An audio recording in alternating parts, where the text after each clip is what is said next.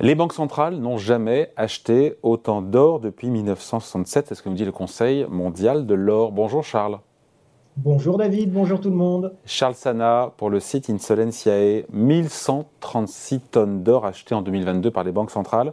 Pourquoi cette ruée vers l'or? On se dit que l'incertitude géopolitique l'an dernier a joué bien sûr Oui, bien sûr. Euh, je vous rappelle quand même, euh, David, l'or est une relique, la vieille relique barbare que tout le monde s'arrache quand même à nouveau aujourd'hui. Donc euh, vous avez raison de souligner euh, l'importance de ces achats. Il faut savoir que ces 1136 tonnes d'or achetées cette année, c'est un plus haut historique depuis 55 ans. Donc c'est absolument considérable. 55 ans, ça nous ramène à, à quoi? Bah, Globalement, à la fin des accords de Bretton Woods à 1971, à peu de choses près.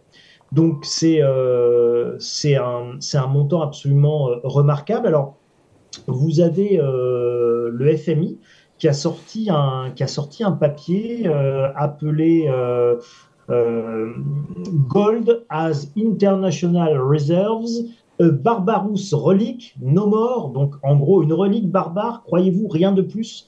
Euh, Eh bien si, bien sûr, euh, ce papier du FMI qui est un, un ce qu'ils appellent les working papers et qui a été publié le 27 janvier 2023, euh, s'intéresse aux raisons pour lesquelles les banques centrales redeviennent euh, acheteuses d'or. Et ce que démontre le FMI dans ce, dans ce dossier, c'est que euh, c'est d'abord et avant tout des banques centrales de, dites de pays émergents qui achètent massivement, massivement de l'or. C'était ma euh, question, pardon Charles, c'était ma question. Encore une fois, quelles sont, on sait quelles sont les banques centrales qui ont acheté de l'or l'an dernier? Top, top secret. Non, globalement, globalement, on a, on a un certain nombre de soupçons, mais globalement, euh, la liste n'a pas été, enfin, les banques centrales n'ont pas déclaré leurs achats. On en saura peut-être un petit peu plus quand on aura les rapports de, de la Banque des règlements Selon les échos, ce serait la Chine, Banque centrale chinoise, Banque centrale russe et les banques centrales des pays du Golfe. C'est ce que c'est ce qu'avancent les échos. Oui, je pense que je pense qu'ils ont, euh, je pense qu'ils ont à peu près, euh, à peu près bon. en fait, ça, ça, ça rejoint ce que raconte le FMI. Euh, et, ce, rapport du FMI qui, je vous dis, est vraiment très intéressant. Euh, parce que ce rapport du FMI, en fait, il pointe en conclusion le fait que euh, c'est pas pour l'inflation. Euh, le mobile premier d'achat des banques d'or par les banques centrales, c'est pas l'inflation, c'est pas les incertitudes géopolitiques au sens strict du terme, j'ai peur de la guerre, de machin, de trucs. Ce sont avant tout les sanctions et le droit extraterritorial américain. C'est-à-dire qu'à partir du moment où vous utilisez le dollar, et eh bien vous tombez sous les sanctions, euh, sous les sanctions américaines potentielles, euh, et donc vous pouvez être embêté. Donc en fait, euh, les, tous les pays qui sont, on va dire, ou qui ont peur d'avoir un contentieux ou des litiges politiques forts avec les États-Unis, se mettent massivement à racheter de l'or pour soutenir leur monnaie et pour pouvoir commercer entre eux. J'ai du mal à comprendre le lien entre tout ça, entre le fait d'avoir de l'or dans les coffres de certaines banques centrales et le fait de se dédollariser, je ne sais pas si on peut le dire comme ça. Si on peut le dire comme ça. Alors l'idée, l'idée, l'idée, c'est quoi? L'idée, c'est de dire, on va pouvoir euh, faire des échanges sans forcément exprimer ces échanges en dollars. Alors, par quoi je peux passer de relativement stable, ou en tout cas, par quoi je peux passer euh, qui ne soit pas de la monnaie, qui soit pas de la matière première pure, c'est-à-dire je ne je veux pas passer par du pétrole, je vais pas troquer du, des, des, des, batteries, euh, des batteries électriques chinoises contre du pétrole ou du gaz russe, quoique je pourrais le faire. Euh, et si et si je veux pas passer par des monnaies, eh bien tout simplement, chaque banque centrale augmente son stock d'or et elles se font de la compensation à la fin de l'année. Euh, et elles peuvent exprimer euh, leurs échanges en, dans une autre, euh, les quantifier autrement, alors pas dans une autre monnaie, mais avec une autre unité, euh, avec une autre unité monétaire qui cette fois-ci va être exprimée en once d'or. En fait. Bon, donc ces achats C'est vieux, c'est vieux, c'est vieux, comme le monde, hein, David. C'est vieux comme le monde, c'est vieux comme le général de Gaulle, hein, qui, euh, je vous le rappelle, quand on faisait des compensations comme ça, alors c'était à l'époque où le, dollar était convertible en or, donc on, on encaissait des excédents en dollars. Et puis la Banque de France, le général de Gaulle envoyait la marine française avec tous les, tous, les dollars, enfin bon, c'était récupéré. Et puis on, revenait, on revenait avec, avec des tonnes d'or. Bon, les achats se sont déroulés au second semestre. Le timing, encore une fois, il est quand même en lien avec la géopolitique. On imagine, même si c'est fait manifestement, je l'ai appris en préparant cet entretien, que ça fait une dizaine d'années que les banques centrales, certaines sont à l'achat sur l'or, euh, après plusieurs décennies de vente nette. Oui. Alors, si on fait un tout petit peu d'histoire, on est en 2004 et en 2004 en France à l'époque, vous avez euh, vous avez quelqu'un qui n'est pas encore président de la République, mais euh, qui va le qui va le devenir, qui est Nicolas Sarkozy et qui est ministre de l'économie et des finances. Et en 2004, Nicolas Sarkozy, qu'est-ce qu'il fait? Eh bien, il vend à peu près un quart des, euh, des réserves des réserves d'or de la France, parce qu'à cette époque-là, il y a un accord international entre les banques centrales pour remettre de l'or sur le marché. Et donc, euh, on va dire la première décennie du siècle, 2000 à 2010, vous avez ces accords, c'est les euh, accords de vente d'or entre les banques centrales.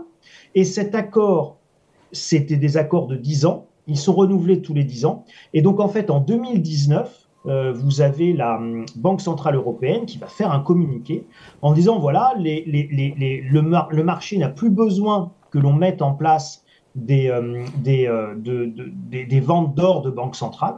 Euh, ces, ventes d'or étaient officiellement faites pour fluidifier le marché de l'or et notamment permettre aussi à d'autres États, à d'autres pays d'acheter de, l'or et de mieux répartir les, réserves d'or mondiales. Ça, c'était l'objectif de ces accords, alimenter et fluidifier le marché de l'or, à une époque où en plus on considérait en termes, en termes politiques et idéologiques euh, économiques que les banques centrales auraient de moins en moins besoin d'or dans leur coffre dans un monde globalisé, multinationalisé, tout ce que vous voulez, où les réserves de change euh, flottants, machin, etc., faisaient qu'on ne devait plus avoir autant besoin d'or.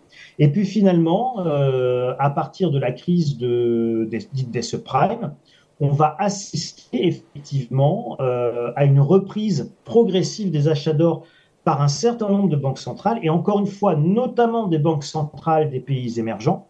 Et ça correspond en réalité à un moment où les États-Unis vont euh, euh, formaliser une nouvelle politique internationale et géopolitique où ils vont utiliser le dollar comme arme de droit extraterritorial.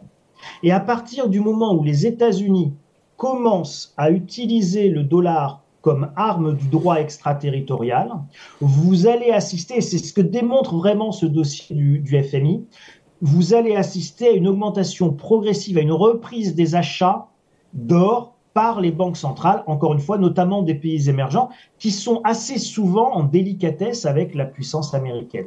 Et donc depuis, euh, si la France a fait ses dernières ventes d'or, là je vous dis sous, euh, sous, Sarkozy, ministre, ministre des Finances, après ça, ce sera les dernières ventes d'or par les grandes banques centrales. Donc d'un côté, des grandes banques centrales qui cessent de vendre de l'or alors qu'il y avait des contrats depuis des accords qui depuis 20 ans les, les, obligeaient à vendre de l'or. Euh, donc non seulement elles arrêtent de vendre de l'or pour les grandes banques centrales, mais en plus, les banques centrales des pays émergents se mettent à en acheter. Et ça, vous avez là, par contre, une, accélération, comme vous l'avez noté. Et cette accélération, elle est liée évidemment à la guerre en Ukraine, pas pour la peur de la guerre en elle-même, mais pour les sanctions qui sont imposées évidemment à la Russie par l'Occident. Et ces sanctions qui sont imposées à la Russie par l'Occident nécessitent pour tous les autres partenaires de la Russie qui souhaitent continuer à commercer avec la Russie, vous avez pas cité un pays, mais qui est très important, qui s'appelle l'Inde.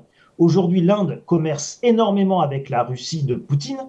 Euh, le diesel que vous mettez, euh, que nous allons tous mettre dans nos, réservoirs les prochaines semaines, sera raffiné euh, en Inde après avoir été acheté en Russie et revendu très cher en Europe par des Indiens qui en plus vont prendre beaucoup d'argent.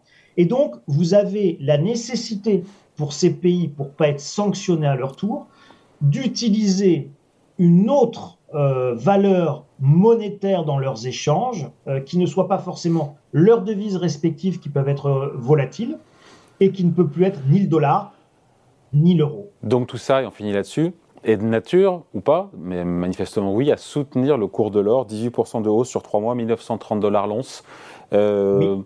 C'est de nature, de manière structurelle, à soutenir encore une fois le, oui, oui, David, bien sûr, c'est de nature euh, à, soutenir de manière structurelle les cours de l'or. Il y a une autre donnée également qui n'a pas été euh, forcément euh, beaucoup reprise, mais vous avez une très forte augmentation de la demande d'or en Europe aujourd'hui. Hein. Donc en Europe, on, est, on parle de entre plus 15 et plus 20 de hausse de la demande d'or sur le continent européen, euh, avec une très forte augmentation de la demande en pièces d'or. Voilà. Donc, euh, et ça, c'est là on parle, on parle de plusieurs, euh, plusieurs centaines de tonnes également.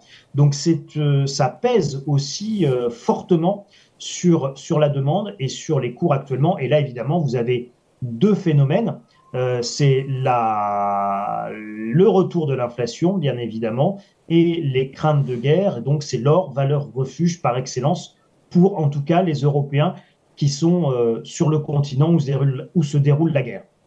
Allez, merci beaucoup. Explication, point de vue signé Charles Sana pour le site Insolentiae. Merci Charles. Salut. Merci David. À bientôt.